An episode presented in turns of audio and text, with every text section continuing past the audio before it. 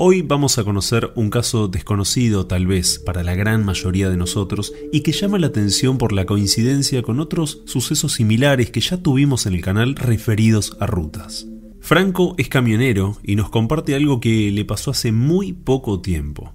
Su sorpresa fue aún mayor ya que jamás le había pasado nada en las rutas y por esta razón muchas de las historias incluso no las creía, hasta que le tocó vivir un momento totalmente fuera de lógica un momento que él mismo espera que nunca más le pase. Ahora sí, comenzamos.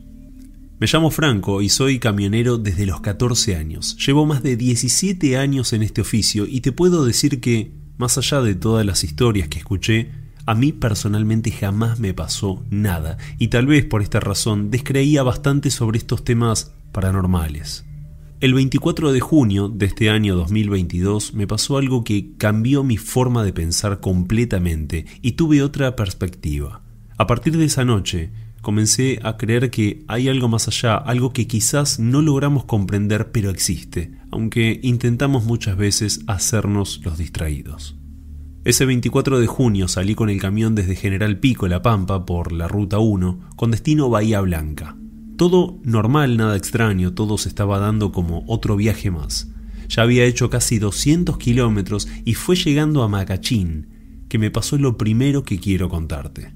Estaba haciendo la circunvalación a Macachín y cuando termina me encuentro con una mujer que para mí era una maestra. Estaba haciendo dedo al costado de la ruta. Paré, me ofrecí a llevarla, subió al camión y me dice que iba para Aguatraché, a unos 70 kilómetros. Arrancamos y fue recién en el bajo de la tigra que me empecé a sentir bastante incómodo, por dos razones.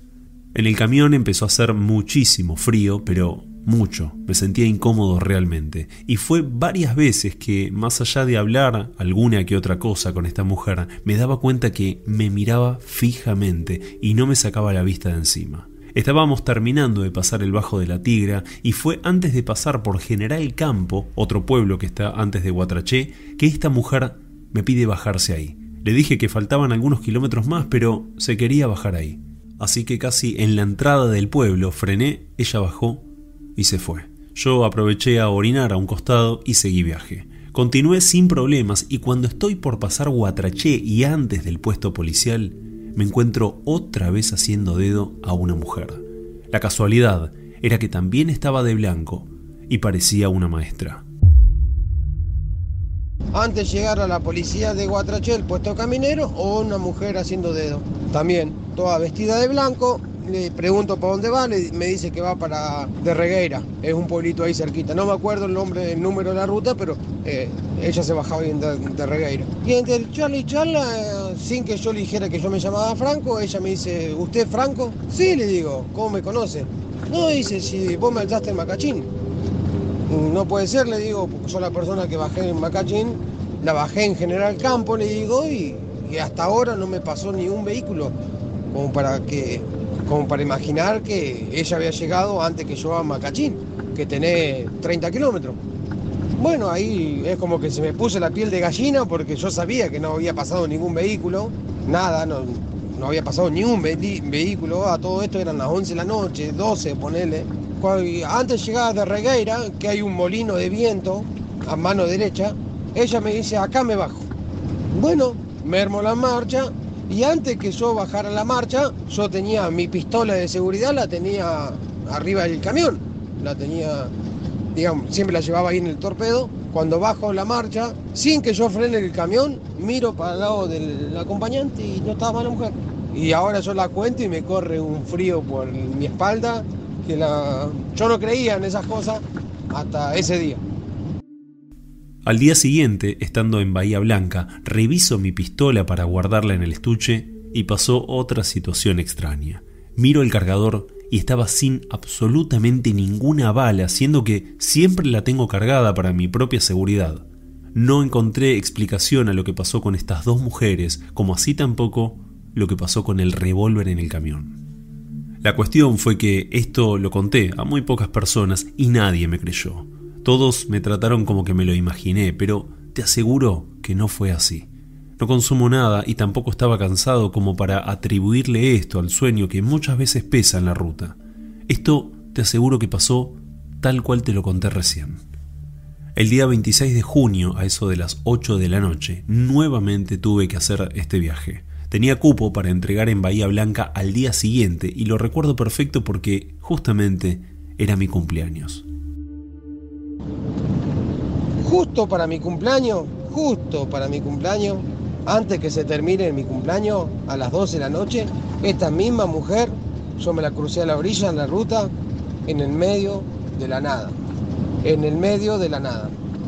Y inmediatamente la llamé a mi mujer y le dije, mirá, me acaba de pasar esto, le cuento de nuevo que la misma mujer la, la cruzo, pero esta vez la cruzo en la ruta número 5 entre, eh, Catriló y, y Lonquimay. En ese trayecto yo la cruzo. Sigo haciendo mi viaje normal sobre la ruta 5 para retomar de nuevo la 1. Cuando doblo para la 1, la veo en el mismo lugar. Eh, cuando yo agarro la 1, estaba a mano derecha haciendo dedo. Bien al frente de una estación de servicio. Me meto a la estación de servicio, porque me meto a la estación de servicio, y le pregunto al, al playero, le digo, si había visto a la mujer que estaba haciendo dedo. A todo esto eran las 11 de la noche. Él, negando con la cabeza, me dice que no, que es raro que hagan dedo acá porque todos pasan bastante fuerte y no es justamente una zona donde se ve a gente haciendo dedo y mucho menos a una mujer sola como yo le mencionaba. Pero le dije que estaba atrás del camión, a unos 30 o 40 metros del lado de enfrente. Nos corrimos entonces un par de metros, y ahí estaba. Pero se dio algo sumamente confuso. El playero no la veía, mientras que yo sí. No te puedo explicar la preocupación que me agarró en ese momento. Pensé que tal vez estaba alucinando. La veía súper claro, estaba lejos, pero la veía. En ese momento estaciona un camión atrás del mío y el chofer me viene a preguntar algo que hasta el mismo playero de la estación de servicio se quedó totalmente helado. Y eh, estaciona otro camión atrás mío y me dice, me pregunta a mí si yo la puedo llevar a la mujer que estaba haciendo. Y le dije al camionero, no, digo, disculpame, digo, pero yo no la puedo llevar. Y le cuento, le cuento la situación que me pasa, lo que me venía pasando y este muchacho se queda al lado. Le digo, no la levantes, le digo, porque debe ser algo fuera de lo normal. Y el muchacho no me hizo caso. La levantó, eh, la llevó hasta, hasta Macachín, la llevó hasta Macachín. Cuando él toma la circunvalación de Macachín, le vuelve a encontrar del otro lado del pueblo. Cuando le encontró del otro lado del pueblo, yo le encontré a este muchacho en Guatrache, él estaba parando tomando mate y estaba blanco, como si fuera un papel estaba. Blanco, blanco, blanco estaba. Estaba tomando mate, freno, me pongo atrás de él sin conocerlo al muchacho, porque yo no lo conocía ni nada. Y le toco la puerta, le pregunto si necesitaba algo. Y me, dice, tenía razón, dice, lo que me pasó. Me pasó, dice. Y hace ratito estaba acá en Guatrache, dice. Esta historia es conocida por algunos habitantes de la zona y aseguran que a esta mujer se la ve seguido deambular por las rutas, principalmente por la 1 y en el Bajo de la Tigra, aunque también, y como Franco lo confirma, se la puede ver en otras cercanas al lugar como la 24 o la 76. Existe un testimonio reciente que comparte el periodista Fernando Quiroga, donde recibió el llamado de una mujer desesperada contando que, estando de visita y circulando por el Bajo de la Tigra, vio a una mujer vestida de blanco haciendo dedo, pero haciendo también unos movimientos erráticos muy extraños como si pidiera ayuda. Yamila decidió continuar sin levantarla y al pasarla y mirar por el espejo relata cómo se dio cuenta que su cara no era normal y expresaba a la vez una sensación de enojo, tal vez porque no la había llevado. Un kilómetro más adelante volvió a verla y nuevamente no detuvo la marcha, aunque metros más adelante se estacionó en la banquina sin apagar el motor. Yamila se baja y pudo ver a esta mujer parada, de espaldas, con un vestido blanco, sucio y viejo. Le preguntó en voz alta si necesitaba ayuda y lo que siguió la traumó más que nada en el mundo. Esta mujer se dio vuelta, mostrándole un rostro totalmente fantasmal, y así como así comenzó a correr en su dirección. Salió corriendo, tropieza y al darse vuelta vio algo horrible. En un árbol a un costado visualizó a la misma mujer colgada y muerta. Yamila gritó desesperada, regresó a su auto y salió de ahí lo más rápido posible. Lo que hay que resaltar sobre esta experiencia es que sucedió al mediodía, cuando normalmente se la ve por la noche.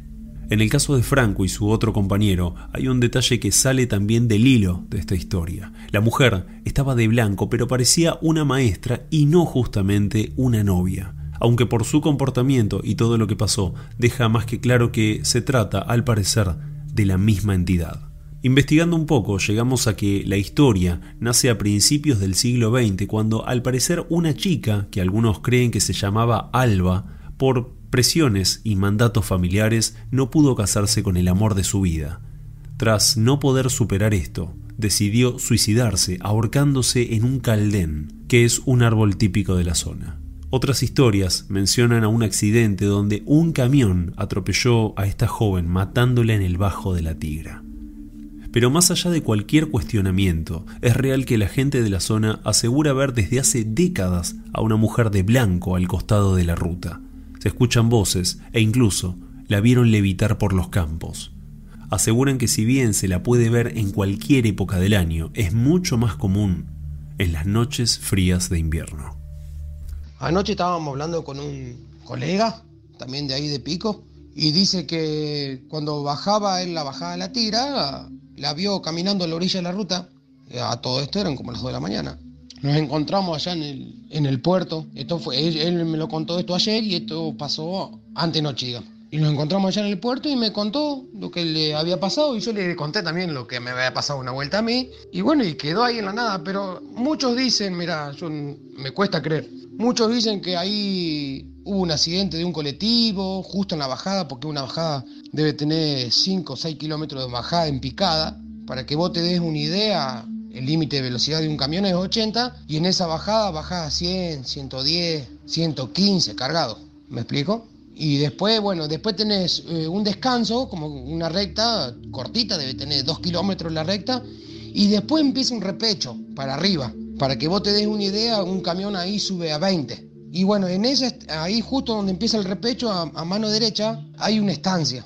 También dicen que supuestamente la mujer vivía en esa estancia. Y después yo estuve una vuelta, yo personalmente estuve con, este, con el dueño de la estancia, ahí en, en Guatrachevite, habíamos ido a descargar y el hombre este había ido a, vender torta frita, todas esas cosas, era a la mañana de temprano. Y un día, por curiosidad, uno de los muchachos que estaba ahí le preguntó, si era, si era cierto, de la mujer esta ahí no bajaba la tira, que toque el otro, y él, y él contó que supuestamente la mujer de él se había matado ahí justo en esa bajada.